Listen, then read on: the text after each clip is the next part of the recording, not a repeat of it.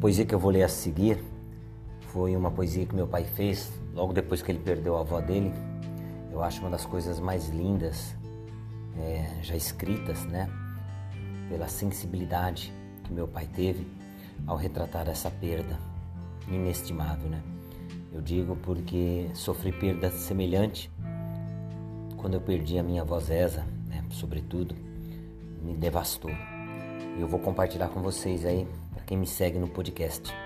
Aproveitando para lembrar que eu estou com já quatro e-books publicados. Se alguém tiver interesse, é só me falar. Os e-books estão saindo no valor de 10 reais. E o meu contato, para quem não tem ainda, é 11 99 755 6313. É só entrar em contato comigo. Novamente, 11 99 755 6313. Vamos lá.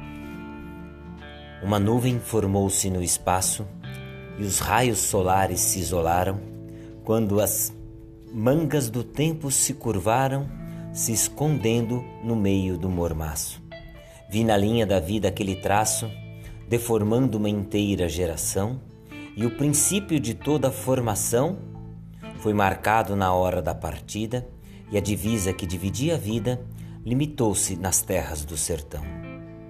Eu escrevo com letras da saudade, no caderno onde só tristeza existe, onde a própria caneta escreve triste por ter tinta da infelicidade.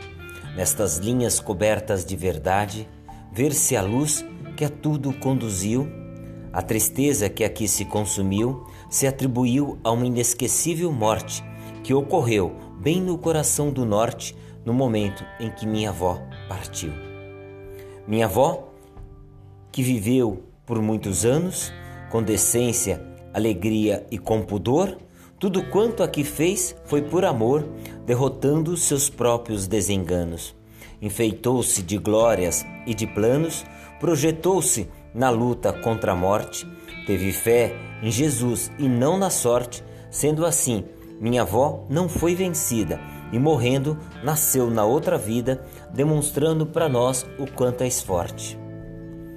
Quando eu era um pequeno garotinho, cuja vida vivia judiar, vi as portas dos sonhos se fechar, me senti muito triste tão sozinho.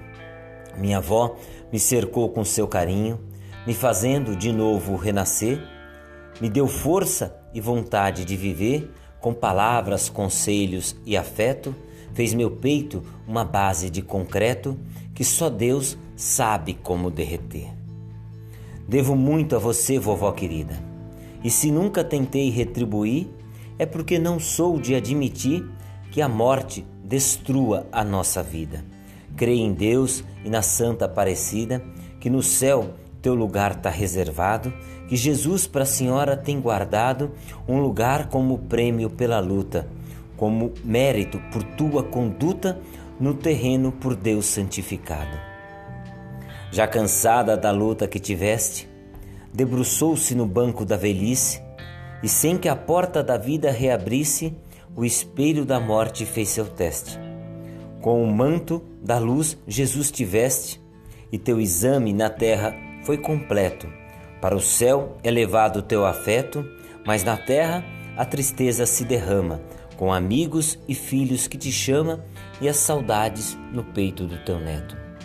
Várzea alegre se lamenta e se retrai, Juazeirinho soluça de amargura e Caraíba se perde na tortura, como um filho que perde o próprio pai. Em São Paulo também meu planto cai de tristeza da perda da senhora. Meditar desta forma me apavora, meu sofrer sobre o peito está oculto, o Nordeste completo está de luto e teus entes queridos também choram. De São Paulo, eu olhei para o horizonte e no peito uma intuição eu tive que quem vive na terra que se vive bebe a água que vem da mesma fonte. A imagem de Deus eu vi no monte, retratando a ciência do Senhor, quando alguém no meu peito murmurou que a ciência da vida é um segredo que até Cristo, negado por São Pedro, deu-lhe a chave do céu com muito amor. É, vovó, a senhora renasceu para viver com Jesus onipotente, É, vovó, peça a Deus que ajude a gente. Não esqueças quem nunca lhe esqueceu. Abençoe a todos que são seus. Rezaremos por ti daqui também, ou aqui, ou no céu, ou no além. Eu não sei para que canto a gente vai, mas se acaso encontrar-se com meu pai, diga a ele que aqui está tudo bem. Vi a barba do tempo branquear, vi o manto da vida escurecer e o espelho da morte aparecer, e as retinas dos olhos se fechar. Vi o eco do sonho se calar, não ouvi o bater do coração, não podendo mais ter respiração, vi o fim das batalhas e da guerra, vi seu corpo de volta à sua terra, lacreado nas portas de um caixão.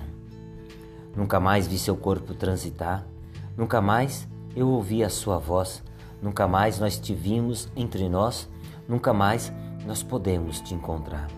Mesmo assim, Deus me faz acreditar que você prevalece em seu espírito, que teu nome para Cristo foi bendito e mesmo o mundo infligindo este direito é uma tese difícil que eu aceito, mesmo sendo impossível, eu acredito. Poesia de Luiz Início Sobrinho, meu pai.